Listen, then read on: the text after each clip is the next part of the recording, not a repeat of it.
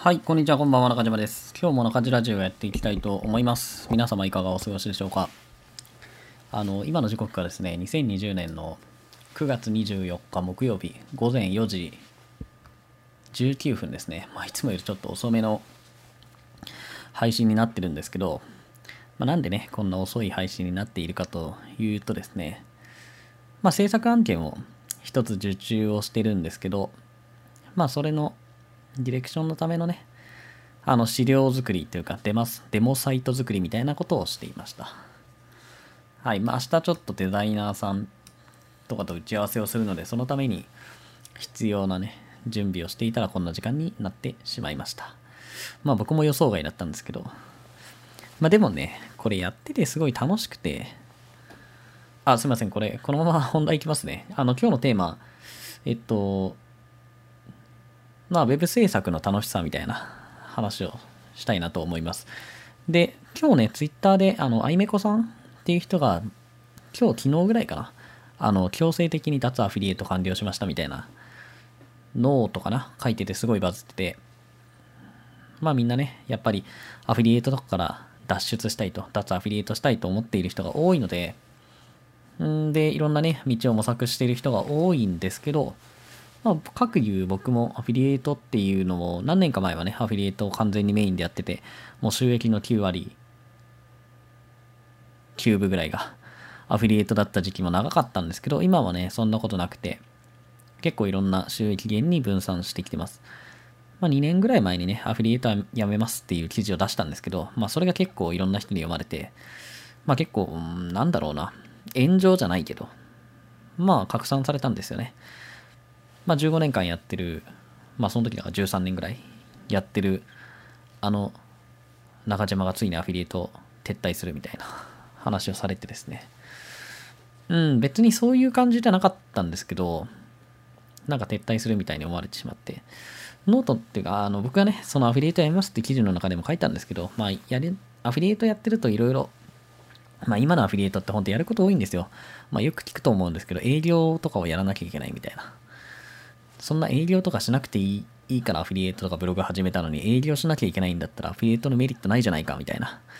ことを言う人いるんですけど、まあ確かにそれはその通りかなとも思うんですよ。まあ大変ですよね。昔よりも、あの、やる作業の幅っていうのが広くて、昔みたいに、まあパソコンに向かってカタカタ記事書いていればよかった時代とは違うので、まあ僕もね、それは感じていて、まあそれだったら別に、まあその営業とかもね、もちろんうちの会社もやってたんですけど、法人に向けて、あの、法人営業とか、まあそんなことするんだったら別にアフィリエイトじゃなくても、直接契約したりとか、まあ準広告取ってきたりとか、別にそんなこともできるし、アフィリエイトだけにこだわる必要ないよなって思って、アフィリエイトややめますっていう記事を書いたんですよね。だから別にもうアフィリエイトから完全に手を離して、まあ他の事業やりますとかって別に言った気はないんですけど、まあそんな風にね、当時は取られてしまいました。まあ当時ってもう2年以上前だと思うんですけど。で、そのぐらいからまあアフィリエイト以外のこともね、いろいろやり始めて、今は、まあ収益源的にはね、かなり分散されてきてますね。はい。ということで、まあね、今日の本題で、まあその制作とかっていう仕事を今受けています。で、まあうちの会社だけでね、制作の仕事っていうのはできないんですよね。うちの会社もそんな制作する人間がいるわけじゃないので、まあデザイナーさんとかね、プログラマーを雇っているわけではないので、まあ他の人とね、連携をしながらそういう制作案件っていうのをやっていますと。で、まあ僕がディレクションをやったり、他の人にディレクションをお願いしたりと。まあ僕がね、基本的には案件を取ってきて、それをどう裁くかっていうのを考えて自分で裁くのか、あの他の人にお願いして、まあそのね、ディレクションみたいなこともやってもらうのかみたいなところも、まあ案件によって様々なんですけど、まあ今やってる、まあこの時間までやっていた仕事っていうのは僕がディレクションの仕事をやっています。ちょっとね、複雑な案件で、まあ、とあるね、会員サイトのリニューアルみたいなことをうちが請け負ってるんですけど、まあそれ結局会員サイトなんで、あの決済システムと連動していて、会員の顧客管理とか、あのそういうのもあったりするんですよね。まあ決済したら会員に、まあそのログイン情報がいって、で、大会したら、あの、まあログインできなくなるみたいなものなんですけど、まあこれ、ちなみにあの ABC の案件とかじゃないんですよ。ABC オンラインとかのあの、リニューアルとかも全然関係ないんですけど、まあそういうシステムがあってですね、その顧客管理システムみたいなのがあって、まあそことの連動がすごいややこしくて、まあおそらくですね、これを他の人に投げるっていうのができないので、まあ僕もできればね、自分でディレクションとかやらずに誰かやってくれる人がいたらその人にまるっとこう投げれば、まあ僕の取り分減るんですけど、僕の使う時間減るのは少なくなるので、まあその分コスパが良くなるんでね、お願いしたいけど、ちょっとこれは他の人に投げれない。まあどうやって依頼していいかもわからないので、まあしょうがないから僕がディレクションを今やってるような状況ですね。で、久しぶりにね、やってるんですよ。まあこんだけがっちりディレクションとかでいろいろ、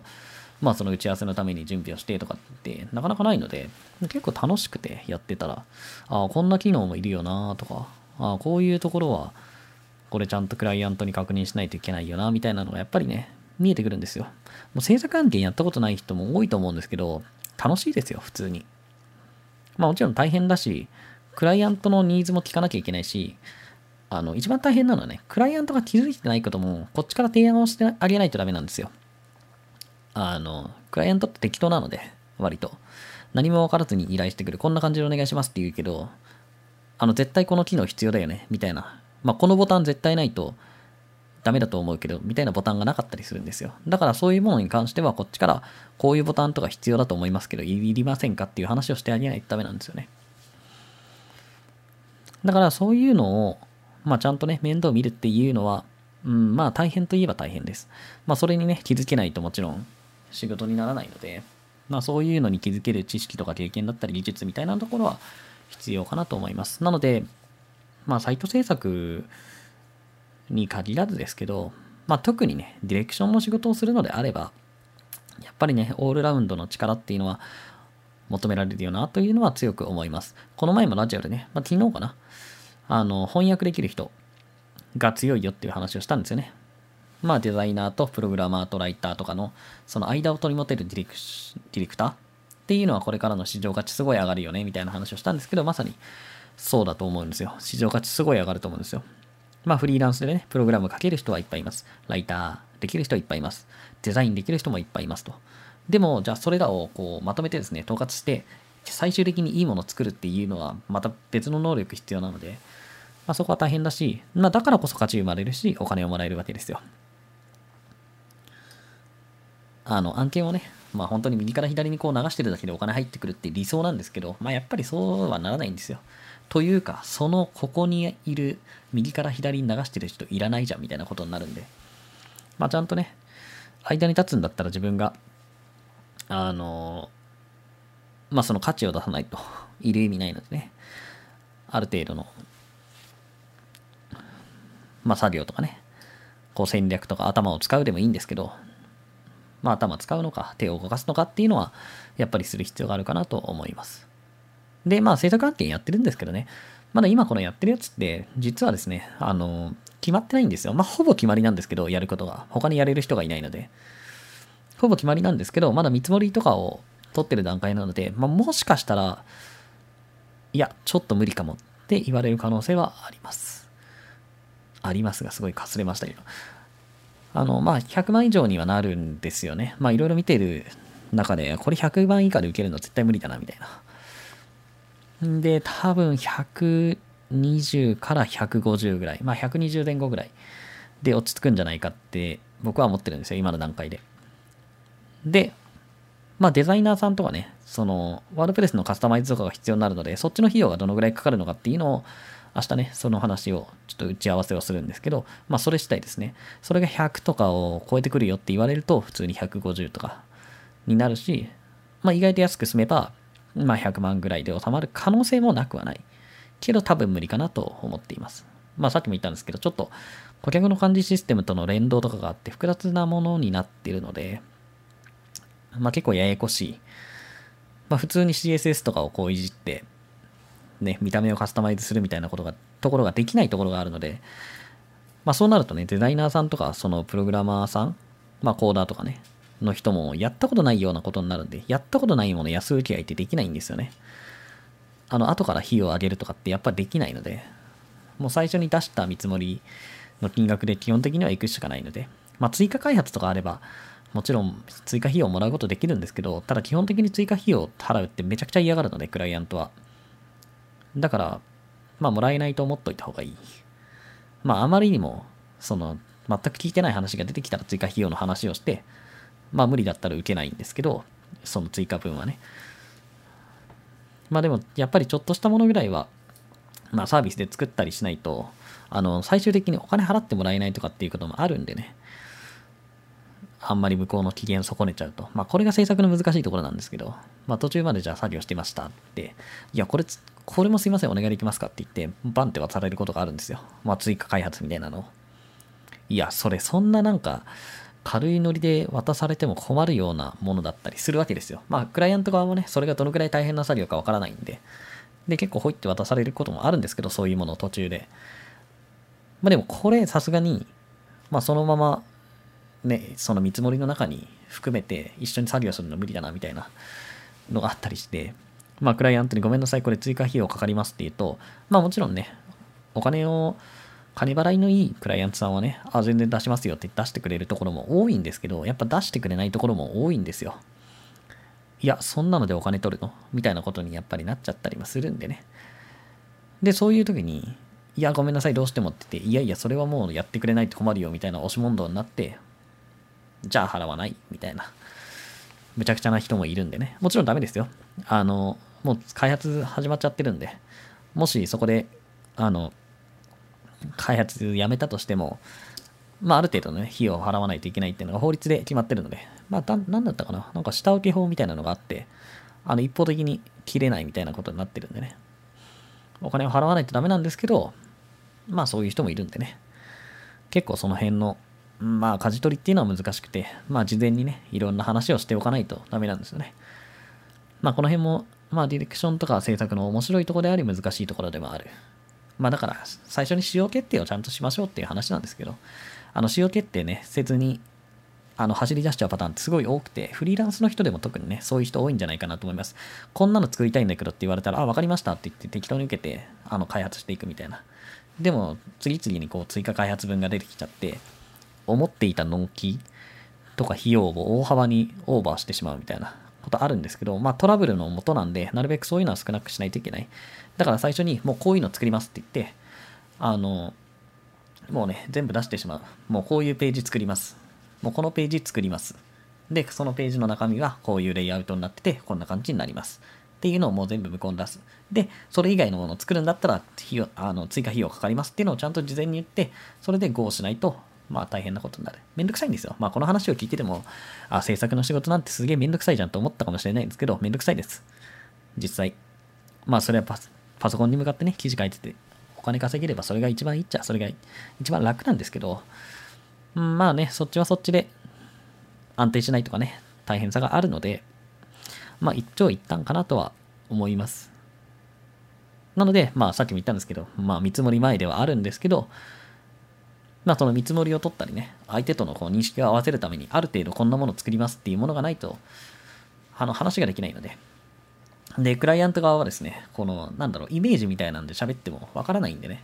あ、じゃあ全部お願いしますみたいなことになって、結局、あの、なーなーで進んでいって、後でトラブルになるみたいなことが多いので、まあそうならないためにディレクションをする人は、まあこういろんなね、準備物をして資料を作ったりするっていうことですね。はい。まあ全く参考にならない話かもしれないですけど、割と面白いので、ぜひね、制作案件っていうのも取れる人はぜひやってみたらいいんじゃないかなと思います。ただ、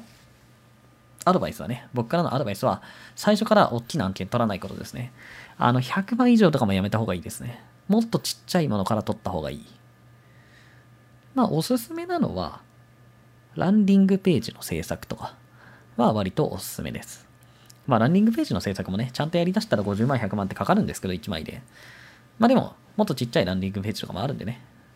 まあ10万とか20万ぐらいでできちゃうようなものもあるので、まあそういうものから制作案件受注するっていうのはおすすめですね。まあ結構ね、そのクオリティの部分っていうのも、うん、担保しないといけないので、品質を担保しないといけないとかっていうのがね、求められるんですよ。要はクライアントがこういうのを求めてるのに、まあその品質のランディングページ出せないとかってなると、やっぱりクライアントとしても困るわけですよ。まあそれはデザインの単純にね、クオリティだったり、あとはライティングとかね、そういうのも。だからこのぐらいのレベルで、あのクライアントは納得してくれるんだっていうのを、まあなんある程度こう、知っておかないといけない。当然、クライアントによって全然違うんですよ。その納得してくれるレベルっていうのは全然違うので、あの、その辺もちゃんと認識を合わせないといけないんですが、まあでも、なんだろう、何にもやったことない人って全くわからないじゃないですか。どのぐらいのものだったら納得してくれるんだろうみたいな。で、人によってもちろん違うんですよ、その基準って。僕結構多分高い方なんですよ、その基準が。いや、それクライアントに出せないでしょ、みたいなのが結構あるんで、だからうちで、うちの制作って結構高くなるんですよ。なんでかっていうと、その、僕のこの基準を超えてくるデザイナーさんとかじゃないと依頼できなくて、そういう人は、まあ、それ相応の値段がするんで。まあでもこの話をするとね、長くなるんでまた今度に回したいんですけど、基本的に制作案件って値下げとかしない方がいいです。あの、例えばね、まあさっきのランディングページの話でもね、こっちが30万で作りますよ。みたいな話をしたときに、えっと、値下げ交渉されることってめっちゃあるんですよ。いや、なんとか20万でできないかなとか、思い切った人だと10万でできないかなとか言ってきて、いや、マジかとか思うことあるんですけど、そういう値下げ交渉は基本的には受けない方がいい。です。なんでかっていうとですね、まあこれもいろんな理由があるんですけど、まああんま長々と喋っても微妙なので、ちょっと簡単に言うとですね、まあそもそも値切ってくる人って、やっぱりお金持ってない人が多いんですよ。まあ当たり前ですよ。お金あったら別に、あ、じゃあいいよって言って依頼してくれるんで。で、そうすると、さっきも言ったみたいな、追加で費用払かかりますって言った時にめちゃくちゃ嫌がる。まあ当然ですよね。お金なくて値切ってるんだから。じゃあもしまあ、値切ってきて、いや、30万でしか無理ですって言って、分かりました、じゃあ30万でって向こうがしぶしぶ納得をしてくれたとしても、まあ、結局追加費用を払うってなると、そもそもお金ない人なんで、やっぱりそこで揉めることが多い。まあ、しぶしぶ承諾してくれても、制作は進んでいくんですけどね。まあ、そういうトラブルになることもあるよと。で、あの、値下げしてもですね、なんだろう、向こうの基準が下がることって基本的にないんですよ。向こうが納得する基準が下がることって、向こうはただ、そう、同じ品質のものを安く出してほしいなんですよ。だから、ランディングページのね、制作とかで、じゃあ、その30万円の費用をもらったらいつものデザイナーさんに依頼できますと。まあ、いつもね、仕事してる人だったらこのぐらいの品質で出してくれると。まあ、その品質を出してくれたら、まあ、大丈夫っていうのがわかるまあ、クライアントさんにも納得してもらえるものが納品できるっていうのがもうすでに分かってるんだけど、30万円出してくれない、20万円しか出せないってなるといつもの人に頼めないと。じゃあ別の人に頼もうってなるんだけど、まあ、そんなにね、都合よくいかないわけですよ。まあじゃあそのいつも頼んでた人と同じクオリティをもっと安くやってくれる人がいるかって、まあいないんですよ。まあ本当いないです。で、まあなんかこう、どっかからか探してきてですね、ランサーズとかクラウドワークスとか、そういうところからデザイナーさんとかをじゃあ20万とかでやってくれる人を探してきて作ってもらいましたっていうと、僕の経験上ですよ。僕の経験上はクオリティが著しく下がることが多いんです。まあそれは時間がない中で連れてきたからっていうのもあるし、まあやっぱり安く受ける人っていうのはそこまでクオリティ高いもの出せないことが多いと。で、そうすると30万でって言われて、あ30万でっては無理だって言われて20万でって言ってきたクライアントはですね、じゃあ20万にしたから、そのクオリティ低くなったもので納得してるくれるかって言ったら納得しないんですよ。いやー、ちょっとこのデザインはないですね、みたいなことになるわけですよ。だから本当いいことなくて、あの、下げるっていうのは、値下げって。まあ当然ね、利益率も下がるんで、まあ値下げって本当やっちゃいけないので、もう30って出したら30出してもらう。で、出せないんだったらもうやめた方がいい。その案件。まあもちろん売り上げ減るんでもったいないんですけど、まあ、そのね、ちょっとの売り上げ追っちゃうと、本当後でトラブルになってめんどくさいことになるんで、自分が30でしかできないと思ったらもう30で取る。で、その30出してくれるクライアントを探すべきですね。まあ、それができるような、あの、なんだろう、営業活動だったり、まあそういうのをするべき。まあこれはね、僕が結構長い間制作をやってきて、本当学んだことですね。まあ、これから制作やりたいとかっていう人はね、本当覚えておいた方がいいですよ。あの、僕も昔はね、割と、あの、じゃあ安くやってくれって言われて、まあ、いつも頼める、頼んでる人に頼めないんで、クオリティ下がりますけどいいですかって言ったらいいよ、そんなに力入れないからって言われて、あの、本当に別の人をアサインしてね、その人に作ってもらったら、まあ確かにいつもの人より全然クオリティ低いんですよ。で、あの、こんな感じになったけどって言ったら、いや、それさすがになんとかならないかって言われたこと普通に何回もありますね。まあこれもね、ただ僕の独断と偏見でその新しい人をアサインしてるんじゃないんですよ。まあこの辺もいろんなテクニックとかやり方あるんですけど、僕も失敗するの嫌なんで、あの、ファーストビューだけとりあえず出してくださいと、デザイナーさんに。これで、あの、向こうに確認してもらうんで、って言うんですよ。で、ファーストビューだけだったらそんなに時間もお金もかからないんで、もしね、向こうがこれでダメだって言われても、あの、このクオリティじゃダメだって言われても、まあ僕がなんとかできるわけですよ。まあ他の人を連れてくるでもいいし、まあそのね、ファーストビューで作ってくれた、あの、デザイナーさんに、まあ費用をね、ちょっとだけお支払いするとかもできるわけですよ。だから、まあ一部分だけ作ってもらって確認をしてもらうっていうのは、あるあるなんですけど、まあそれ確認してもらったんですよ、その時も。でも確認してもらって、ファーストビューで、あ、じゃあこれでいこうってなって、結局全部作ってもらったら、やっぱり微妙だねってなって、だから、それはもうクライアントに言わなかったですけど、僕が追加費用を出して、あの、他の人に頼みました。だから、ギリ赤字じゃなかったけど、まあ、人件費とか考えたら普通に赤字でしたね、その案件。まあでもそれでももう追加費用をもらっても絶対に揉めるのが分かってたんで、そんなもうトラブルになるぐらいだったら出した方が絶対、その時間とかね、労力も無駄じゃなか、無駄にならないので、もうしょうがないかってそれは出しましたね。手出しで。いくら出したのかわかんないけど。まあでもそれこそ20万とかで、多分30万か40万ぐらいで見積もり出したんですけど、あの、まあそんなに出せないからって20万でって言われて、あ、じゃあ20万でって言ったら、結局ダメで、新しい人が。だから他の人に頼むのに多分10万とか20万かかったんで、あの、すごい費用かかっちゃったっていう話ですね。まあでもそれは僕が悪いです。まあ僕の制作経験のなさとか、僕が握っ値切られたのをそのままいいですよって受けちゃったのが良くないんで。まあだから今回のね、話も、ほんとなくなるかもしれなくて、こんだけ準備してるけど、あの、まあ100万でなんとか収まんないかなって言われてるんで、まあだからね、あの、その話も事前にやってるんですよ。まだデザイナーさんとかの見積もり出てきてないんですけど、まあ僕は制作とかよくやってるんで、まあこのぐらいは絶対いるだろうみたいなのがわかるんで、まあ今ね、いろいろ準備して資料作ってるとかやってるこの感覚で、まあこれ絶対100超えるなっていうのが分かったので、あの、まだ見積もり取ってないんですけど、これ普通に100超えてくると思いますよっていう話を、あの、クライアント側に、あの、1本言いました。だからそれで、あの、なんとか100ぐらいで収まんないかな、みたいな話をされてるので、まあ100ぐらいまでだったら出ると。で、おそらくまあ僕の経験もうちょっと超えても出るんですよね。まあさっきも言ったんですけど、じゃあこれでうちに頼まなかったらどっか他に頼むかってもう多分頼めないんで。頼めるとこ見つからないんでね、普通に。だから多少のもう無理は聞いてもらうしかないので、まあそこはね、クライアント側に頑張ってもらおうかなと思います。ただ、まあ大事なことですよ。ちょっと長くなるんでもう終わりますけど、まあ大事なことは、あの、いいものを納品するっていうことですよ。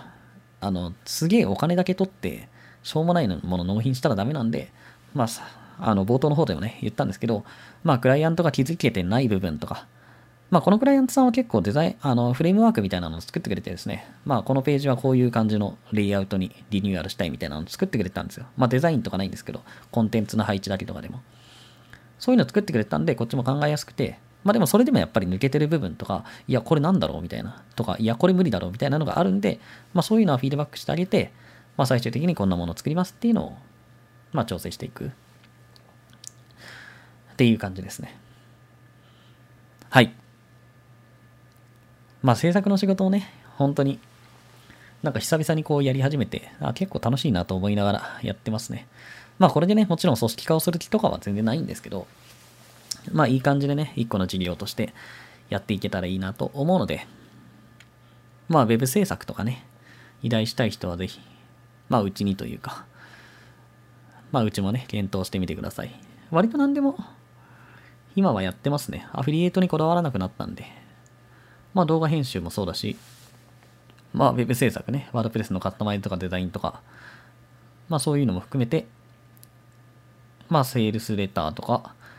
ライティングとかね。ライティング？まあ、ランディングページの制作とか、まあ、そんなのは全然受けているので、まあ、もし興味があればね、問い合わせをください。まあ、困ってる人がいたらね、ぜひ紹介してみてください。僕が今動いてるんで、まあ、さっきも言ったんですけど、僕この案件めちゃくちゃディレクションしてますけど、あの、今まだその制作とかそんなに今までやってなかったんで、その制作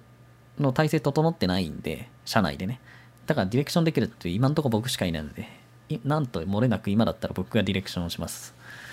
なので全体の戦略を書いたりとか、あの制作の指揮取ったりも僕がやるので、まあ結構いいものが出来上がるんでね。ぜひ興味があれば検討してみてください。ということで、めちゃくちゃ長く喋ってしまいました。まあ分割してもいいかなとか途中で思ったんですけど、まあたまにはこんな回があってもいいかなっていうことで、このまま26分ぐらいの音声出したいと思います。ここまでね、聞いてくれてありがとうございます。はい、ということで、今日の中地ラジオは以上になります。また明日配信予定なので、ぜひ時間があれば聞いてください。このチャンネルでは、ブログアフィリエイト、企業副業自己啓発などをメインのテーマに扱っています。もし興味があればフォローしていただけると、とてもありがたいです。ということで、皆様良い一日をありがとうございました。